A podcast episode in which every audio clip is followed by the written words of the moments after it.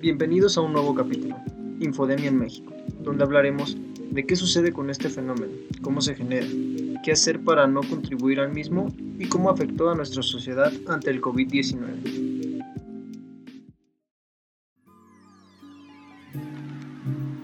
Para comenzar, debemos saber qué es la infodemia.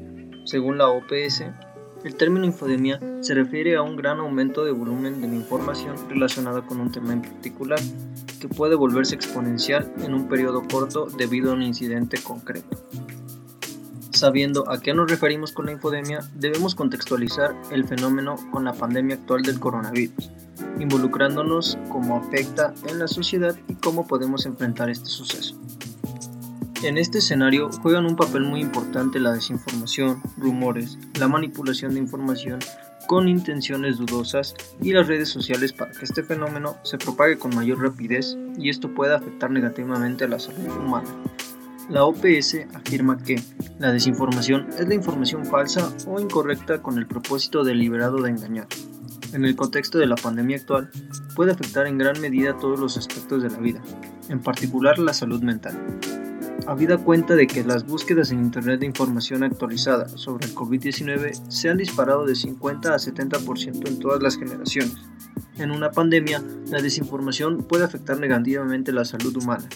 Muchas historias falsas o engañosas se inventan y difunden sin comprobar su veracidad ni calidad.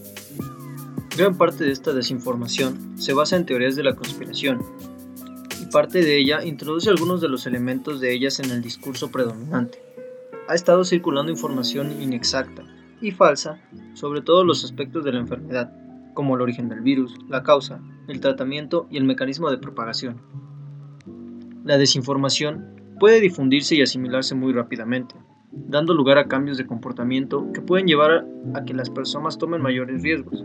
Todo esto hace que la pandemia sea mucho más grave, perjudique a más personas y ponga en peligro el alcance y la sostenibilidad del sistema de salud mundial.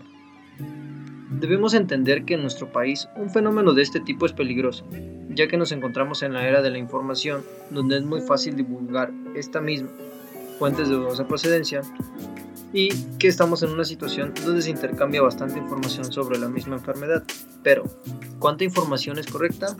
Solo un pequeño porcentaje de ella. México se encuentra en el segundo lugar de generación de noticias falsas de COVID-19, solo detrás de Turquía. Como lo mencionamos antes, las redes sociales juegan un papel importante ante este suceso. Cabe destacar que es fundamental rodearnos de fuentes oficiales y evitar compartir información que llegue a través de cualquier red social.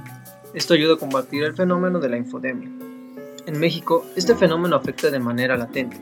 El Sistema Público de Radiodifusión realizó una investigación donde menciona que identificó 1.445 noticias falsas, fake news, que se difundieron a través de diferentes medios de comunicación de marzo a agosto de este año, relacionadas con la pandemia del COVID-19, aseguró Gerardo Villamil, director general de la institución. Además, agregó que el 31% de este tipo de noticias correspondía a falsos positivos, 28% a medidas arbitrarias, 18% a fraudes o engaños y 8% a tratamientos o remedios falsos para la enfermedad del COVID-19 para finalizar este podcast, podemos llegar a la conclusión de que este fenómeno ha generado un gran impacto negativo en nuestro país. No obstante, existen las herramientas al alcance de tu mano para poder combatir este fenómeno y no contribuir a que la pandemia de la infodemia se siga expandiendo.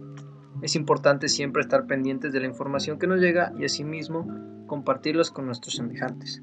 Gracias por escuchar este episodio y nos vemos en el siguiente.